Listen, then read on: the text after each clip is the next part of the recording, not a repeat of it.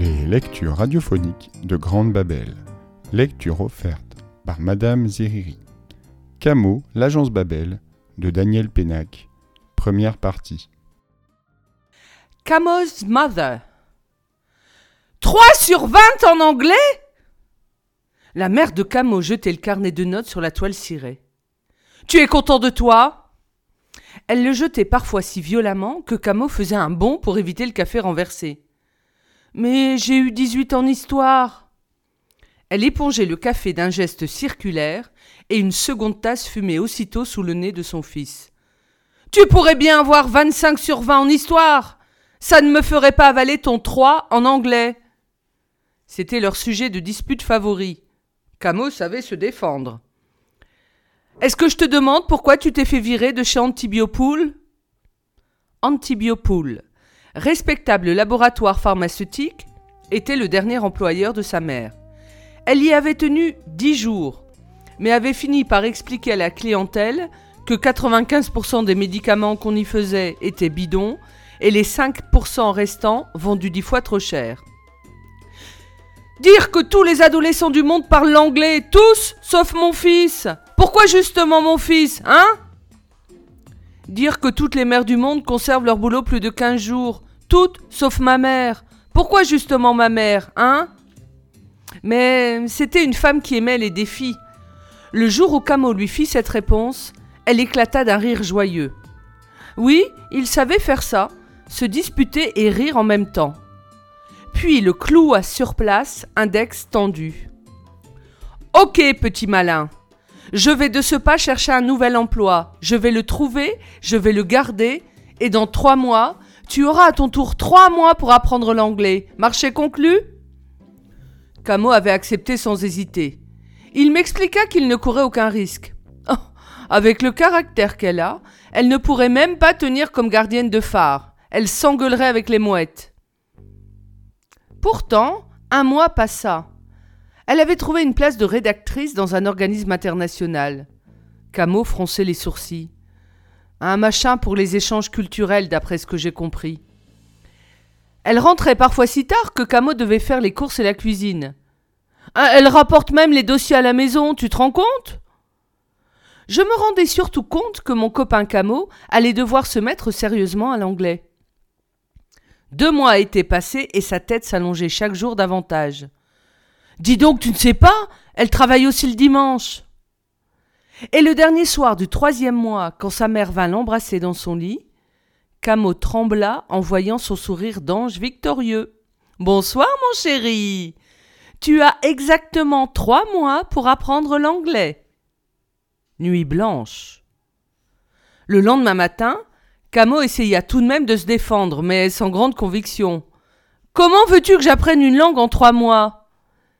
Manteau, sac et chapeau, elle était déjà sur le point de partir. Ta mère a la solution. Elle ouvrit son sac et lui tendit une feuille de papier où s'étirait une liste de noms propres à consonance britannique. Qu'est-ce que c'est que ça? Les noms de quinze correspondants. Tu choisis celui ou celle que tu veux, tu lui écris en français, il ou elle te répond en anglais, et dans trois mois tu es bilingue. Mais je ne les connais pas, ces gens-là, je n'ai rien à leur dire. Elle l'embrassa sur le front. Fais le portrait de ta mère, explique avec quel monstre tu vis, ça te donnera de l'inspiration. Le sac se referma dans un déclic. Elle était déjà au bout du couloir, la main sur la poignée de la porte d'entrée. Maman Sans se retourner, elle lui fit un grand signe d'eau. Sans se retourner, elle lui fit un gentil signe de revoir. Trois mois, mon chéri, pas une minute de plus, tu verras, tu y arriveras. Camo's Father. Bilingue, Camo l'était déjà. Français argot, argot français, thème et version. L'argot, c'est un héritage de son père. La langue de Paname, mon petit pote. Mais il arrive que les pères meurent. À la clinique, le dernier jour, le père de Camo trouva encore le moyen d'en rire. Pas de peau, j'aurais préféré plus tard, mais c'est maintenant. La clinique, si blanche. Sa mère parlait avec un médecin dans le couloir. Elle faisait non de la tête derrière la vitre, non, non, et non. Le médecin baissait les yeux. Assis au pied du lit, Camo écoutait les paroles chuchotées de son père, les mots, les derniers. Tu verras, elle a son caractère. Une seule recette, la faire rigoler, elle adore. Pour le reste, tu la fermes et tu esgourdes, elle a toujours raison. Toujours? Toujours. Elle se gourre jamais. Camo avait longtemps cru cela vrai, que sa mère ne se trompait jamais. Mais il n'était plus de cet avis. Cette fois-ci, elle s'est gourée. Personne ne peut apprendre une langue en trois mois. Personne. Mais pourquoi elle tient-elle tant à ce que tu parles anglais? Prudence d'immigrés. D'émigrés. Ma grand-mère s'est tirée de Russie en 23, puis d'Allemagne dix ans après à cause du moustachu à croix gammée. Du coup, sa fille a appris une bonne dizaine de langues, et elle voudrait que j'en fasse autant, au cas où. Nous restâmes silencieux un moment. Je parcourais, je parcourais des yeux la liste des correspondants. Maisie Farange, Gaylord Pentecost, John Trenchard, Catherine Earnshaw, Holden Cofield, et ainsi de suite. Quinze noms. Cela se passait au collège, nous étions en permanence. Le grand lantier pencha sa carcasse au-dessus de nous. Euh, une liste d'invités? Tu fais une fête, comment Ta fête à toi, Lantier, si tu ne me lâches pas. Le grand Lantier se replia comme un accordéon. Moi, je demandai Mais qu'est-ce que tu vas faire? Camo eut un haussement d'épaule. Qu'est-ce que tu veux que je fasse? Je vais obéir, pardi. Puis vint un sourire en coin. À ma façon. Sa mère rentra tard ce soir-là. Camo était enfermé dans sa chambre. Tu es là, mon chéri Elle frappait toujours à la porte de son fils. Il ne se dérangeait jamais dans leur travail. J'y suis. Mais il n'alla pas ouvrir. Tu ne dînes pas avec moi? Il n'avait pas fait les courses, il n'avait pas préparé le dîner. J'écris. Il entendit un gloussement derrière la porte. Un roman? Il sourit à son tour. Il aurait préféré aller bavarder et rire avec elle. Il se contenta de répondre. Pas du tout, ma petite mère. J'écris à ma correspondante, Miss Catherine Earnshaw. Il reste du roast beef dans le frigo. Dear Beef. Dear Cathy, cher Beef. C'est comme ça qu'on vous appelle ici en France, les Anglais, les beef. Paraît que vous êtes des mecs très importants, que la moitié de la planète jacte votre foutue langue. Moi, je trouve que c'est pas une langue. Dans chaque phrase, on bouffe la moitié des mots. Dans chaque mot, les trois quarts des syllabes, et dans chaque syllabe, les quatre cinquièmes des lettres. Reste tout juste de quoi cracher un télégramme. Douce Cathy, cher Rosebeef, j'ai une grande ambition. Être le seul à ne jamais parler l'anglais. Alors tu me diras pourquoi cette bafouille? À cause de ma mère. Un marché que j'ai passé avec elle. Je me suis fait avoir. Je suis obligé de respecter le contrat. Et puis, mes affaires de famille te regardent pas, occupe-toi de tes oignons. Salut, chère correspondante. Au cas où t'aurais l'intention d'apprendre le français avec mes zigues, achète un gros dico, le plus gros, et t'accroche pas trop à la grammaire. Camo. PS. Tu voudrais peut-être savoir pourquoi je t'ai choisi, toi? L'agence a refilé à ma mère une liste de quinze blazes. J'y ai lancé mon compas en fermant les mireillettes. Il s'est planté sur le tien, Earnshaw, en plein dans le E majuscule. T'as rien senti? Camo rédigea l'adresse de son écriture la plus sage. Catherine Earnshaw, agence multilingue Babel, boîte postale 723, 75 013, Paris. Timbra et courut poster l'enveloppe dans la nuit. Le petit déjeuner du lendemain fut le plus gai depuis longtemps. Sa mère s'était levée tôt pour acheter des croissants, et elle partit au travail un peu plus tard que d'habitude. Ils parlèrent de tout, sauf de l'anglais. Camo promit un gratin dauphina pour le soir, avec juste ce qu'il faut de muscade, comme savait le faire son père. Au collège, il m'expliqua tranquillement. Je lui ai promis d'écrire, je l'ai fait. Je ne peux pas promettre qu'on me répondra. Il fut d'excellente humeur pendant toute la semaine. Le grand Lantier en profita pour lui faire faire ses devoirs de maths. Rennes, notre professeur de mathématiques, estima que Lantier progressait. Félicitations d'un côté, légitime fierté de l'autre, la bonne humeur se propagea à la classe tout entière, comme toujours quand Camo mettait du sien. Il fit même deux ou trois beaux sourires à mademoiselle Naoum, notre prof d'anglais. Elle les lui rendit en l'appelant My Gracious Lord. Nous l'aimions bien, mademoiselle Naoum, elle appelait le pont l'évêque The Bridge Bishop et décrétait que tout ce qu'elle aimait était of thunder. Nous l'aimions bien. Elle défendait les mauvais élèves au conseil de classe. On apprend bien une langue étrangère que si on a quelque chose à dire. Voilà ce qu'elle expliquait aux parents inquiets. Moi, j'avais des tas de choses à dire à mademoiselle Naoum. Par exemple, qu'elle ressemblait à Moon, ma mère, en aussi jeune et presque aussi jolie. J'étais fort en anglais, le premier de la classe. Une semaine de bonne humeur générale, donc. C'était rare depuis que Camo avait perdu son père. Une semaine. Je ne sais pas si cela aurait pu durer plus longtemps. Cela s'arrêta le jour où Camo reçut cette lettre de l'agence Babel, la réponse de Catherine Earnshaw.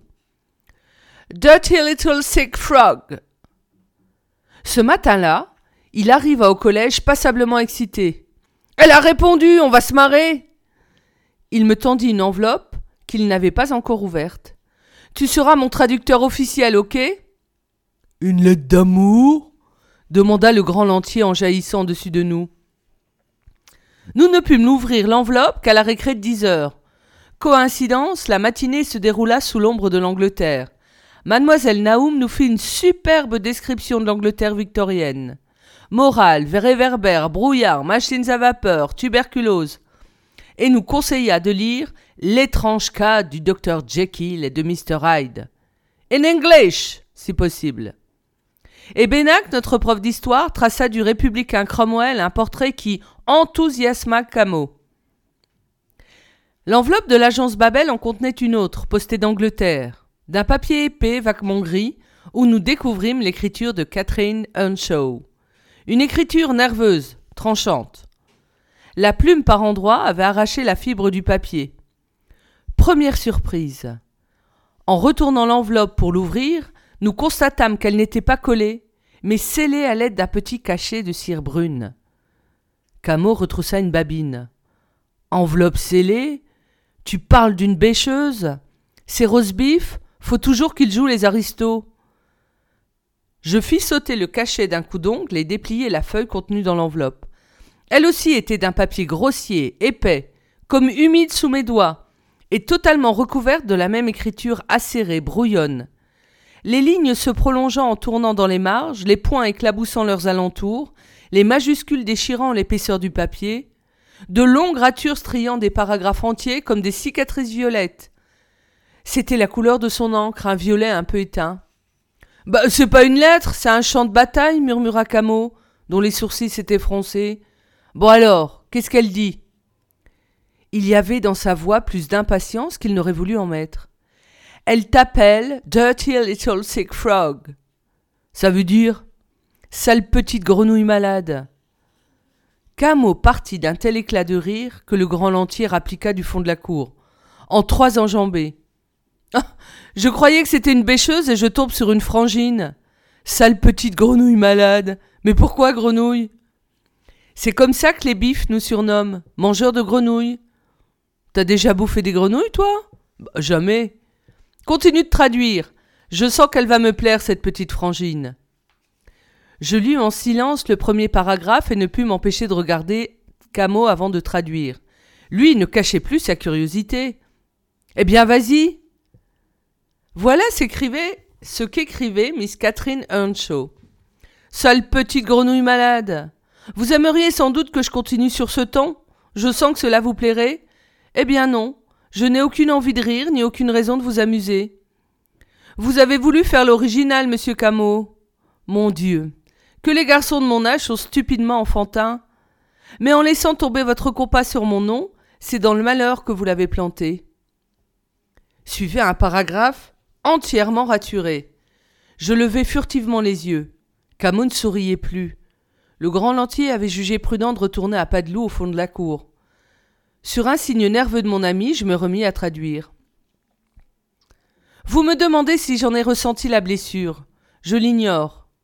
Le jour où vous avez planté ce compas dans le E majuscule de Earnshaw, j'étais occupé à une autre douleur. Ce jour-là, jour pour jour, mon père était mort depuis deux ans.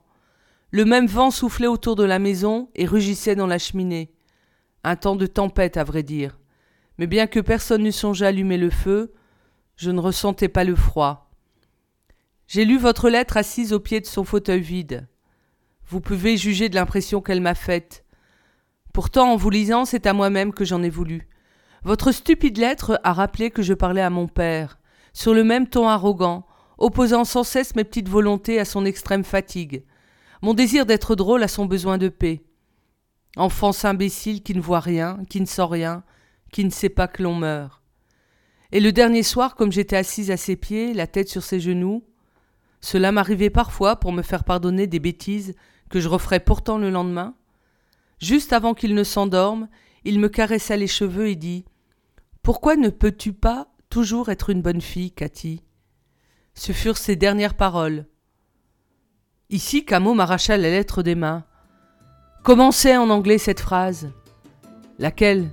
Les derniers mots de son père. Je lui désignai la phrase du doigt. Why canst thou not always be a good lass, Cathy? A good lass? Qu'est-ce que ça veut dire lass? C'est un mot écossais. On l'a vu avec mademoiselle Naum. Ça veut dire jeune fille en écossais. Continue. Je n'ai rien d'autre à vous dire. Vous avez envoyé cette lettre comme on jette une pierre par-dessus un mur. Il est juste que vous sachiez où elle est tombée. Ma réponse n'attend rien de vous. Catherine Earnshaw.